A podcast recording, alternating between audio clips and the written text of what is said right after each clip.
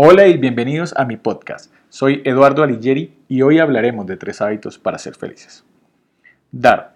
En nuestra vida cotidiana, dar es una de las actividades principales que realizamos, aunque sin ser conscientes de la importancia que tiene, tanto para nosotros como para quienes reciben.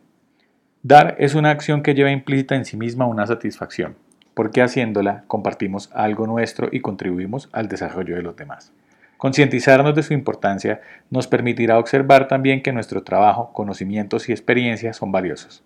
Y aunque no podamos ver con claridad el alcance de lo que hemos hecho, porque dar se convierte en una cadena y aquel que recibe de nosotros dará a otros, sabemos que nuestro buen acto no para ahí, sino que por el contrario siguió su camino beneficiando a otros. Dar es sembrar también, y sembrando a diario cosecharás muy pronto grandes retribuciones, aunque ya sabes que la principal fuente de retribución al dar está en el hecho libre de hacerlo. Porque pudiendo dar o no hacerlo, elegiste compartir, y ese acto de sabiduría traerá cosas positivas a tu vida y momentos de felicidad. Agradecer. La gratitud es una fortaleza. Tal vez te preguntas, ¿por qué lo es? Y la respuesta es simple, porque aquel que agradece a quien lo ha apoyado, conserva ese apoyo y construye lazos fuertes y duraderos con otras personas. Pero, ¿en qué momento la felicidad aparece en la gratitud? El acto de agradecer genera sentimientos de doble vía. En quien recibió produce satisfacción porque reconoce en sí mismo un sujeto de valor, que es ayudado por otros porque lo merece en la mayoría de ocasiones.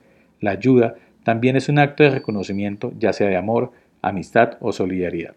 Y para quien recibe los sentimientos de gratitud, el hecho mismo de dar ya le proporcionó momentos de felicidad, pero el recibir un agradecimiento por su acto hace que esos sentimientos se prolonguen, ya, que su acto ha sido reconocido como importante por aquella persona que lo recibió. La gratitud hace parte de las virtudes de un corazón humilde y bondadoso, que reconoce al otro la importancia de su apoyo. Vivir el presente. Desarrollar la conciencia nos permite reconocer en nosotros la existencia de un pasado que superamos y que hace parte de nuestra historia, y la importancia de vivir el presente como el lugar donde vivimos y construimos. La sabiduría de la vida se impone ante la terquedad de quienes se aferran a lo que ya no está. Nuestra mente intenta distraernos una y otra vez durante el día con pensamientos negativos que lastiman nuestro amor propio, muchos de ellos infundados o a raíz de suposiciones que hacemos sobre el pasado, el presente y el futuro. Vivir el presente es una toma de conciencia, porque en él habitamos, y es el único lugar donde podemos continuar nuestra vida. Hacerlo nos permitirá liberarnos de cargas pesadas que no nos permiten avanzar livianos, algo necesario para aprender y ser felices. Las cargas del pasado y de un futuro incierto son lastres para la felicidad. Ver la vida con esperanza y disfrutar cada sorbo de ella con inusitada atención traerá calma y felicidad a tu vida. Soy Eduardo Alighieri, los invito a suscribirse al podcast y a que compartamos en las redes sociales donde comparto frases, reflexiones y publicaciones de mi blog a diario.